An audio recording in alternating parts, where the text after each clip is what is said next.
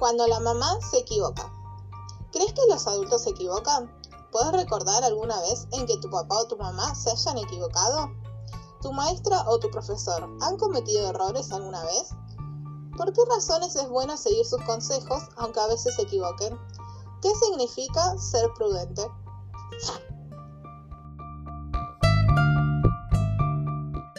Podría hacer una lista de las frases que más he escuchado decir a mi mamá, y estoy seguro de que podrías agregar las tuyas. Abrigate más, va a ser frío cuando vuelvas. No corras sobre el piso mojado. Tenés que tomar esto porque te va a hacer bien. Mandame un mensajito cuando llegues. No dejes la comida en el plato. La mentira tiene patas cortas. No te pares sobre una silla con rueditas. El asunto de las rueditas es un tema sensible para mi mamá. Cuando era chica aprendió a patinar con patines de cuatro ruedas, esos que parecen autitos que están atados a los pies. No le dio vergüenza atarse un almohadón sobre la cadera para evitar todos los golpes que iban a sobrevenir uno tras otro hasta que tuviera la destreza necesaria para correr, jugar y hacer figuras mientras se desplazaba. Usar el almohadón le pareció una conducta prudente para prevenir golpes y magulladuras. Pero pasando el tiempo aprendió a patinar muy bien y a utilizar los frenos que eran topes de goma que se encontraban en la parte delantera de los patines. Te juego una carrera hasta el gimnasio. Le dijo Nancy, estaba oscuro y la vereda de cemento apenas se intuía, pero mi mamá aceptó el desafío y empezó a moverse con energía. Tres pasos adelante se toparon con un trozo grande de tierra que había quedado sobre la vereda, y como no lo había visto con anticipación, cayó fuertemente hacia atrás. Lo siguiente que vio fueron dos pares de ojos muy cerca de los suyos, observándola con gran preocupación. ¿Dónde estaba? Por un año entero le dolió la columna a causa del golpe, pero no dijo mucho acerca de eso porque sabía que no debía haber corrido en la oscuridad. Otra vez estaban jugando carreras con un grupo de amiguitas. Las tres salieron por la vereda de cemento que tenía un gran declive y que terminaba en el gran patio de la entrada del gimnasio del colegio. Ese gimnasio tenía todo el frente vidriado, separado por columnas de cemento, y acordaron que ganaba la primera que tocaba la columna de cemento. En sus marcas, listas ya. Gritó Nancy, y las tres amigas dieron grandes zancadas para impulsarse en la bajada. La primera en llegar a la columna fue Silvia. Mi mamá se apuraba para llegar segunda. Correte, déjame lugar. Gritó mi mamá. Ya era demasiado tarde para desviarse hacia la otra columna y no llegó a frenar. Entonces, ¡plash! El sonido no deseado un vidrio que estallaba y la lluvia de fragmentos cayendo al suelo sorprendió a Nancy que llegaba en ese momento a la otra columna. Las tres se miraron sin poder decir una palabra. Mi mamá había entrado y salido del gimnasio con un mismo impulso. Ahora se encontraba sentada sobre el cemento del patio en un mar de vidrios. Silvia examinó la ventana destrozada. El hueco en el enorme ventanal parecía un sol con rayos hacia todas las direcciones. Después las dos amigas examinaron a mi mamá.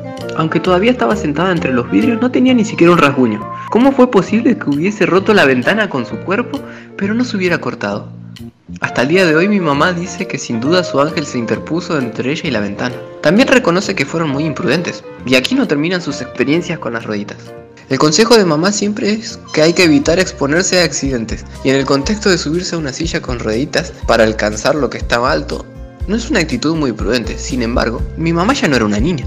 Era nuestra mamá desde hacía varios años. En el momento de esta historia estaba guardando el arbolito de Navidad y las grandes cajas con adornos, luces, guirnaldas y todo el decorado que se usa en estas fiestas. Como seguramente sucede en tu hogar, todas estas cosas quedan almacenadas en, en algún lugar donde no molesten el resto del año. Mi mamá subió las escaleras hacia la oficina con todas las cajas. Al llegar se dio cuenta que la única silla que estaba allí era la de rueditas, esas que se usan para trabajar en el escritorio. ¿Bajaría otra vez a buscar un banquito o usaría eso? En su mente resonó la frase que nos decía a nosotros, pero pensó que siendo cuidadosa todo saldría bien. Así que arrimó la silla al gran armario, tomó una caja y se subió. Hasta ese momento todo marchaba bien, pero cuando extendió los brazos con la pesada caja, la silla cobró vida, se retiró bruscamente del armario y el resto ocurrió demasiado rápido como para poder explicarlo. Nosotros estábamos en la planta baja cuando escuchamos un tremendo golpe. Nos pareció que se estremecía el techo. En pocos segundos todos habíamos subido las escaleras a la oficina, esperando ver lo peor. Sin embargo, mi mamá nos recibió de pie. Claro, con los adornos desparramados por todo el suelo. ¿Estás bien, mami? ¿Te duele algo? ¿Qué pasó? Mi mamá se había levantado del suelo como un resorte, pero le dolía todo el cuerpo por el golpe. Y allí estaba la silla, culpable testigo muda del incidente que ocurrió por la imprudencia. Ay, chicos, hice lo que toda la vida les he recomendado no hacer. Me subí a la silla con rueditas por no bajar a buscar otra, pero aprendí mi propia lección. Parece que tengo un problema con las rueditas. Respondió mi mamá recordando otros golpes que se había dado antes.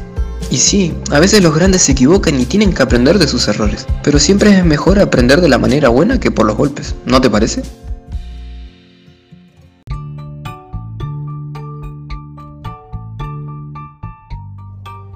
¿Cuáles son las advertencias o consejos que siempre te repiten tus papás? ¿Te ayudan a prevenir problemas? ¿Alguna vez te pasó algo desagradable por ser imprudente? ¿Qué significa el siguiente texto? Hijo mío, escucha las correcciones de tu padre y no abandones las enseñanzas de tu madre. Proverbios 1.8